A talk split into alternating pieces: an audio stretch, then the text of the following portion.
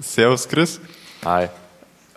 Und zwar, wie schaffe ich, mis, wie schaffe ich es, mich vom Wohlwollen anderer unabhängig zu machen und frei Schnauze zu reden? Das ist eine ganz ausgezeichnete Frage. Äh, da gehört sich ja, äh, also wie meinst du das jetzt konkret? Also zum Beispiel, weil du noch nichts verdienst, dich vom Wohlwollen deiner Eltern unabhängig zu machen oder, oder wie meinst du das? Weil Wohlwollen ist ja ein weit gefasster Begriff. Mir geht es darum, dass wenn ich mit, wenn ich in einem Gespräch bin, äh, ich oft in den, in den Modus komme, von dem anderen gemocht zu werden. Genau, Und Naja, meine Worte ja, so wähle, Das ist ja ganz angenehm, das machen ja viele.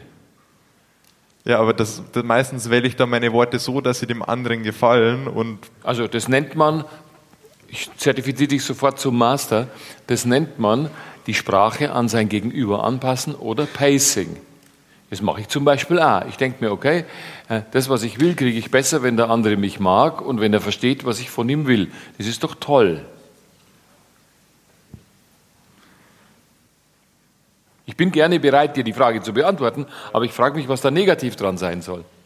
ja negativ ist, wenn ich dem anderen gefallen will, aber mich selbst Warte, also, dabei. Was ist da, was ist da dran negativ? Ja, jetzt kommt's, jetzt kommt. Jetzt, ah, jetzt wird's interessant. Und mich selbst dabei?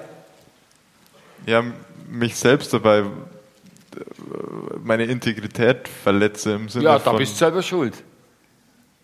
Nee, ich, Aber weiß, um, ich weiß nicht, um Wohlwollen, schau, um Wohlwollen zu erzeugen, um Wohlwollen in und bei einem anderen Menschen zu erzeugen, muss man ja seine ethischen Grenzen nicht aufgeben oder, oder verletzen. Das kann man ja auch geschickt machen. Ja, nee, um das geht's mir gar nicht. Also ich habe eine konkrete Situation im Kopf. Erzähl. Und zwar ähm, in der Schule war es so, dass äh, im, im Kreis der Coolen ich dabei war und dann war immer eine Mordsgaudi im Saal und so weiter und ich war dann immer wie paralysiert und wusste nicht, was ich sagen soll, weil ich gemeint habe, Ja, ah, warte mal, warte mal, warte mal, warte mal, warte mal. Ich kann dich beruhigen. Wie alt bist du jetzt? Schon ziemlich alt, 19 Jahre. Um Gottes Willen, ja. Du stehst ja schon mit einem Fuß im Grab. Aber schau, äh, du scheinst mir jetzt ein fitter Bursch zu sein. Das sehe ich jetzt so, sage ich jetzt einmal so aus der Entfernung. Und es ist ja eine Frage auch des Erwachsenwerdens.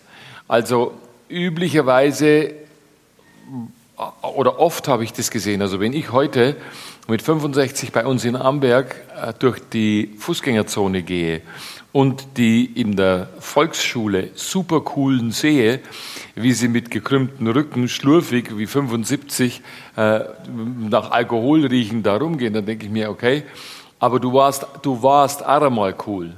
Ich denke mir, dass du auf dem in der Richtung nicht unterwegs bist, sondern für dich selber schon Auflösungsmechanismen gefunden hast und der Rest, sage ich jetzt einfach mal, ist äh, Persönlichkeit und Persönlichkeitswachstum. Und ich garantiere dir, wenn du mit 35 immer noch ein Arschkriecher bist, dann würde ich dich hauen. Ich befürchte allerdings, dass das nicht der Fall sein wird. Du bist ja allein durch die Frage, die du mir stellst, merke ich schon, dass du in der Richtung unterwegs bist und dich entwickeln willst. Und letztendlich kann oder kannst du einen Grad, schau mich an, du kannst einen Grad an Coolheit erreichen, das ist, ich fange mal noch ein bisschen weiter an, verstehst du, die Trainer kommen oder Trainer kommen oft zu mir, Mensch Chris, wie kann ich das denn erreichen, dass ich mehr Tagessatz kriege? Und dann sage ich, mehr Tagessatz wirst du nur kriegen, wenn dir dein Tagessatz scheißegal ist. Wenn du alles andere machen kannst, aber wenn du, wenn du, wenn du sagst, okay, mir ist es egal, ob ich den Job jetzt, also egal relativ, ob ich den Job kriege oder nicht. Und die meisten Leute haben Angst, dass sie einen Job nicht kriegen würden, obwohl sie genug zu beißen haben. Und dann machen sie Konzessionen, weil sie meinen, dass der Gegenüber in einer Art und Weise reagieren würde, wenn sie X oder Y oder Z machen und all den ganzen Scheiß. Und ich für mich habe festgestellt, dass in dem Moment, wo mir das egal war, äh, letztendlich der Preis egal war und andere Dinge gezählt haben. Im, in der Gesellschaft ist es meistens auch so, dass den Leuten, denen das Bedürfnis ihrer eigenen Coolheit am Arsch vorbeigeht und die, die sich um sich selber kümmern und sagen, ich bin so wie ich bin und nimm mich oder nimm mich nicht, dass die dann tatsächlich die Coolen sind, an denen sich die anderen orientieren, weil jeder, der in der Mitte seiner Persönlichkeit steht und sagt, so bin ich und so kannst du mich nehmen, besser und cooler rüberkommt als der, der den Rücken krumm macht und sagt, ich muss ja alle gefallen. Und das ist etwas, da hast du noch eine ganze Menge Zeit, aber das ist etwas, was du entwickeln kannst, dass du sagen kannst, ja, was will ich überhaupt? Was bin ich für einer?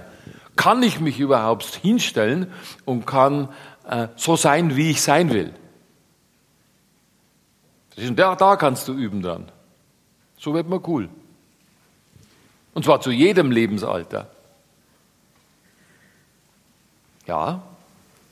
Und wie, das hört sich nachvollziehbar an, wie, wie, wie, kann ich aber mit dieser Ablehnung umgehen, wenn ich Angst vor der Ablehnung habe?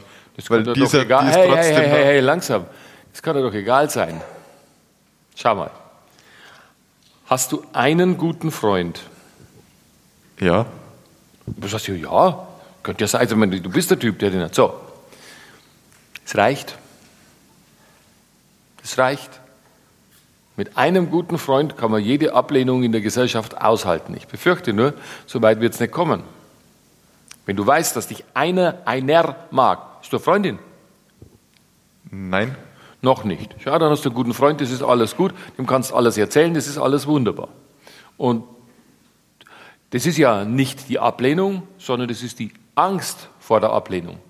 Kannst du dir vorstellen, was ich zu tun hätte, wenn ich bei 750 Leuten im Saal Angst vor einer Ablehnung hätte? Naja, du lachst, aber verstehst du, das, da, darauf läuft es raus. Da hätte ich viel zu tun. Das kann ich, ich kann gut damit umgehen, dass vielleicht hier mindestens 2,8 äh, Leute sitzen, die mit dem, was ich tue und wie ich es mache, nicht einverstanden sind. Damit kann ich tatsächlich leben.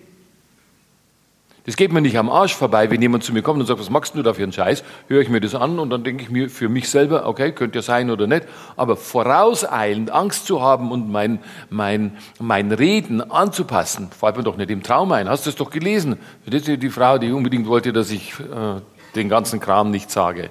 Ja. Nicht, dass mir das am Arsch vorbeigeht, aber ich verbiege meine Persönlichkeit nicht. Ich mache, ich habe hier, ich sitze und ich habe hier 100 Prozent meiner des deutschen Wortschatzes zur Verfügung und dazu gehören auch Dirty Words. Und das kannst du lernen. Das kann man üben. Das ist, kannst üben bei Leuten, wo du sagst, okay, das ist mir jetzt nicht so wichtig. Jetzt schaue ich einmal, dass ich genau so bin, wie ich sein will, wie ich mich wahrnehme. Und irgendwann einmal kannst du dich auch vor Obrigkeiten und Autoritäten hinstellen und so reden, wie dir der Schnabel gewachsen ist und sagen, okay, so bin ich halt, fertig.